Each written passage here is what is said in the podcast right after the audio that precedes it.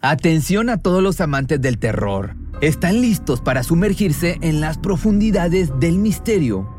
Pues les presento Archivos Perdidos, el podcast que explora las historias más escalofriantes de México. Archivos Perdidos no es solo otro podcast de horror, es una experiencia única que te lleva de la mano a través de historias como si estuvieras ahí mismo, viviendo los eventos junto con los protagonistas. La producción del podcast es impecable, con una narración cautivadora, efectos de sonido envolventes y una música que te sumerge en cada narración. Y si has vivido algo inexplicable, envía tu historia al correo archivosperdidos.genuinamedia.com y únete en este viaje a lo desconocido. Y no olvides también seguirlos en Spotify y Apple Podcast para no perderte ningún episodio. En resumen, si eres un amante de los misterios y las historias intrigantes, Archivos Perdidos es una adición, un complemento obligatorio a tu lista de reproducción. Cuando el tráfico te sube la presión, nada mejor que una buena canción. Cuando las noticias ocupen tu atención, enfócate en lo que te alegra el corazón. Y cuando te sientas mal, un buen médico te ayuda a sanar. Sabemos que mantener tu salud es tu prioridad, también es la nuestra en Kaiser Permanente, donde trabajamos juntos para cuidar de todo lo que tú eres. Kaiser Permanente, para todo lo que tú eres. Kaiser Foundation Health Plan of the Mid-Atlantic Stay Inc., 2101 East Jefferson Street, Rockville, Maryland 20852. Nosotros, el jurado, encontramos a la acusada Karen Leilén Oviedo Esquivel culpable del delito de homicidio simple.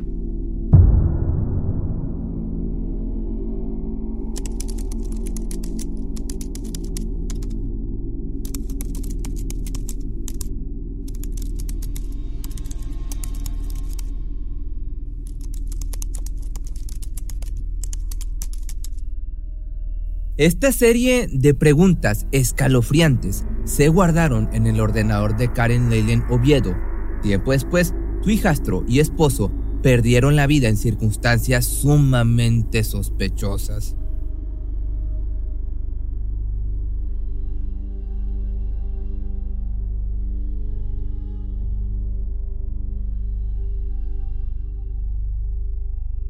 La pesadilla comenzó el 7 de febrero del año 2021, cuando de pronto cayó rodillas al suelo, rindiéndose ante un insoportable dolor.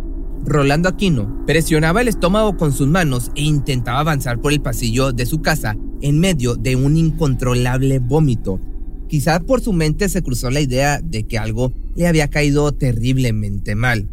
Mas, ante los ojos de su esposa, solo era el resultado de su más oscuro secreto.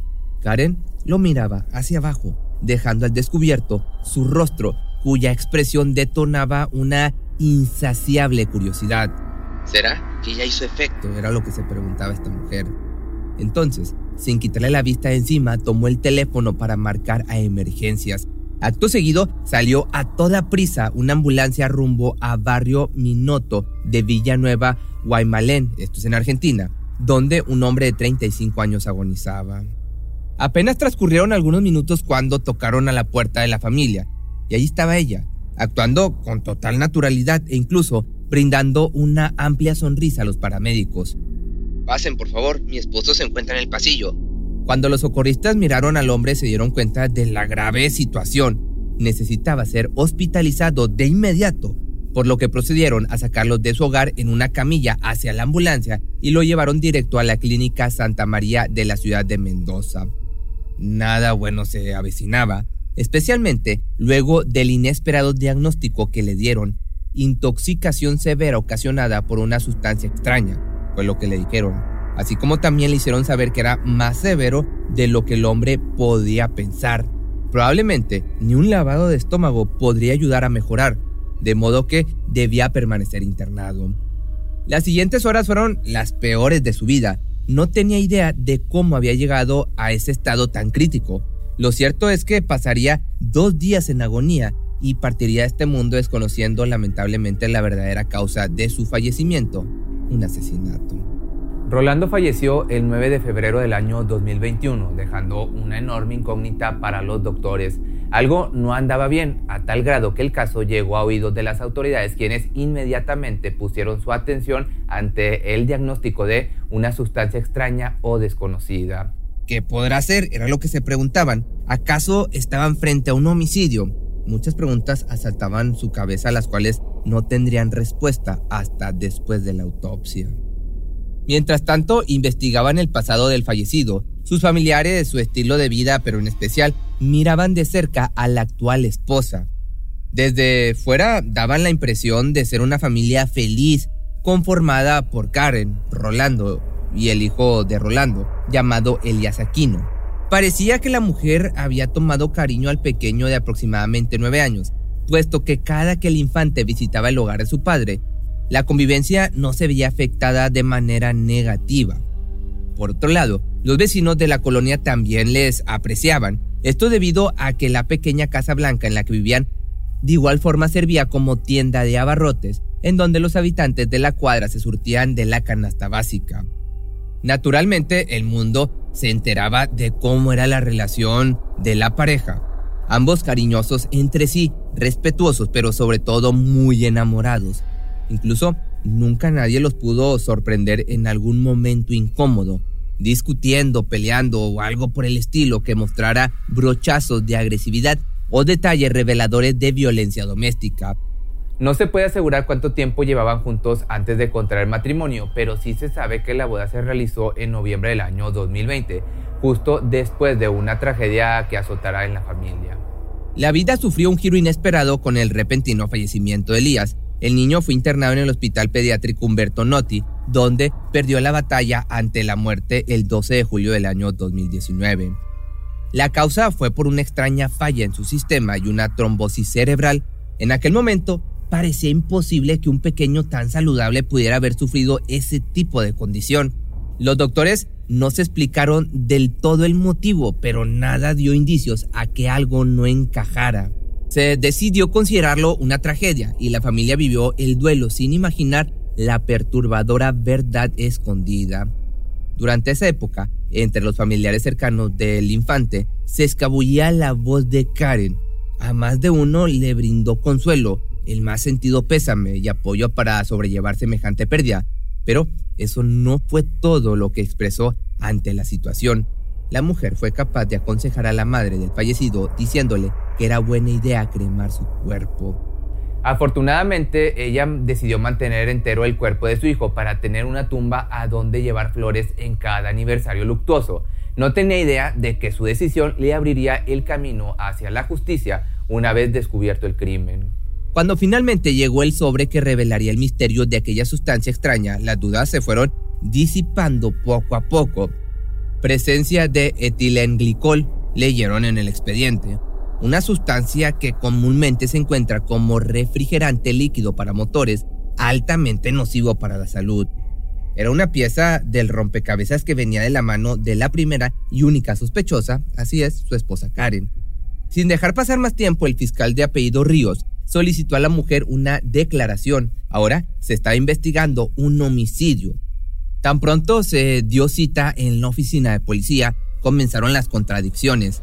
Inició explicando que su esposo se había sentido mal días antes de que colapsara aquel 7 de febrero. Agregó que el hombre llevaba ya un tiempo consumiendo un medicamento para contrarrestar algunas manchas en la piel. Sin embargo, cuando los detectives solicitaron el nombre del fármaco, esta de inmediato titubeó al no poder especificarlo.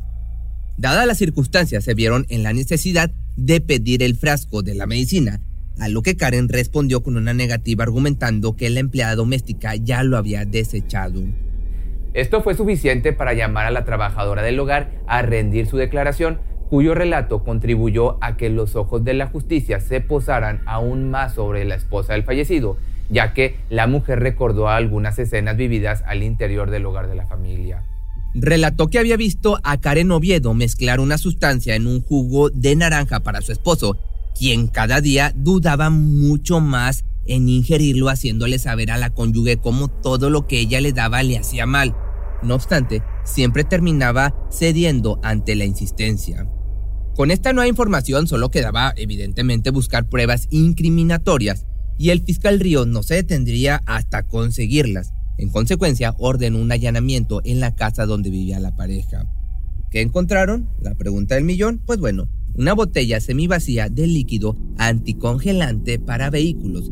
cuyo contenido es tan letal para causar la muerte, provocando daños en el hígado y el corazón, debido a que en cuanto ingresa al cuerpo se comienza a cristalizar causando a su vez un desbalance químico que altera el sistema nervioso.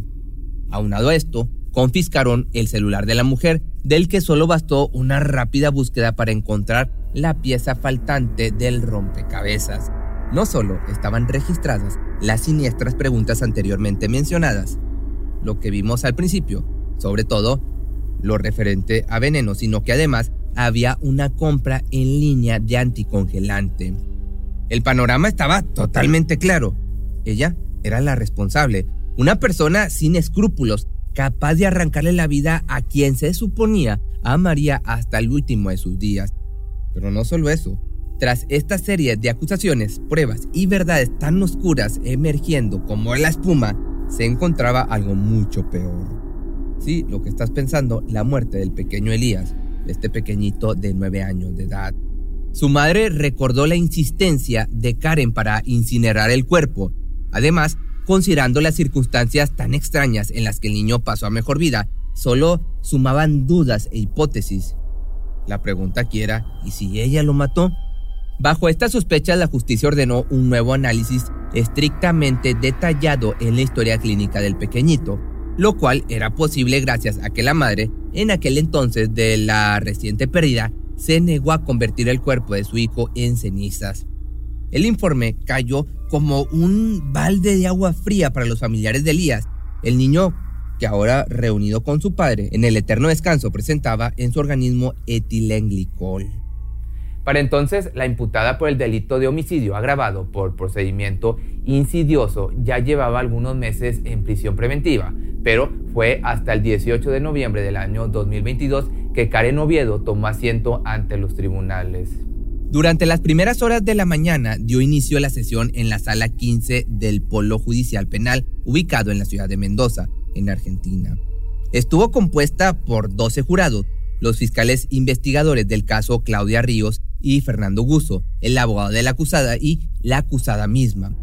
Por su parte, el fiscal Fernando no dudó en señalarla como culpable de haber asesinado a su esposo y hijastro de la misma forma. Las dos causas de muerte responden al mismo mecanismo y produjeron el mismo cuadro, una intoxicación por un anticongelante. Su actuar fue mediante un engaño oculto o disimulado, fue lo que dijo esto ante el jurado. Además, insinuó la forma en la que había procedido para lograr suministrar la dosis de etilenglicol, el cual mezclaba como presunto remedio para las manchas de piel con jugo de naranja en cada desayuno que le proporcionaba a su esposo. Sorprendentemente, como respuesta por parte de la defensa intentaron manchar la memoria del fallecido mediante acusaciones que si bien no se pudieron probar, serían tomadas durante todo el juicio para intentar evitar la sentencia. Por otra parte, el abogado Luis Torres se encargó de relatar una historia totalmente diferente a la que se manejaba por parte de la justicia. En primera instancia se creía que el hombre revelaría cómo Rolando no había sido asesinado, sino que en realidad él mismo se había quitado la vida tomando anticongelante en gotas, atribuyéndosele también las macabras búsquedas en Google registradas en el celular de la mujer, argumentando que el ahora occiso tenía el control sobre dicho teléfono. Por su parte, respecto al fallecimiento del menor, solo pudieron negar cualquier tipo de participación en el mismo. De igual forma, Torres escuchaba las declaraciones y ponía en marcha su defensa en la que terminó abordando el tema de maltrato y abuso. Trató de demostrar otro panorama vivido al interior del hogar de la pareja, en el que presuntamente imperaba la violencia doméstica, así como también quiso convencer al jurado del constante abuso íntimo al que se veía sometida Karen, quien, fastidiada de la situación, decidió entonces tomar cartas en el asunto haciendo justicia por su propia mano. Sujeto a su verdad, recalcó que fue el mismo Rolando quien adquirió, a través de Mercado Libre, el veneno que selló su destino. Pidió además no satanizar a su clienta, para la que esperaba un veredicto basado en decisiones lógicas, no obstante, irónicamente, la lógica, como él mencionó, le jugó pues en contra. Los fiscales lograron reunir pruebas suficientes para derribar sin problemas esa montaña de mentiras expuesta por la defensa. Con ese sabor de boca se retiraron del lugar a esperar sentencia. Esta llegó el jueves primero de diciembre del año 2022, culpable de homicidio simple y homicidio agravado, fue lo que pronunciaron en voz alta, condenándola a la pena máxima del Código Penal de Argentina, la cadena perpetua. Si te gustó este video no olvides seguirme en mis redes sociales y me puedes encontrar en TikTok como Pepe Misterioso donde subo videos de mis perros y mis gatos. ¿No se merece tu familia lo mejor? Entonces, ¿por qué no los mejores huevos? Ahora, Egglands Best están disponibles en deliciosas opciones. Huevos clásicos, de gallina libre de jaula y orgánicos de Egglands, que ofrecen un sabor más delicioso y fresco de granja que le encantará a tu familia. En comparación con los huevos ordinarios, Egglands Best contiene la mejor nutrición como 6 veces más vitamina D, 10 veces más vitamina E y el doble de omega 3 y B12. Solo Egglands Best. Mejor sabor, mejor nutrición, mejores huevos. Visita egglandsbest.com para más información. Cuando el tráfico te sube la presión, nada mejor que una buena canción. Cuando las noticias ocupen tu atención, enfócate en lo que te alegra el corazón. Y cuando te sientas mal, un buen médico te ayuda a sanar. Sabemos que mantener tu salud es tu prioridad, también es la nuestra en Kaiser Permanente, donde trabajamos juntos para cuidar de todo lo que tú eres. Kaiser Permanente, para todo lo que tú eres. Kaiser Foundation Health Plan of the Mid-Atlantic Stay Inc. 2101 East Jefferson Street, Rockville, Maryland 20852.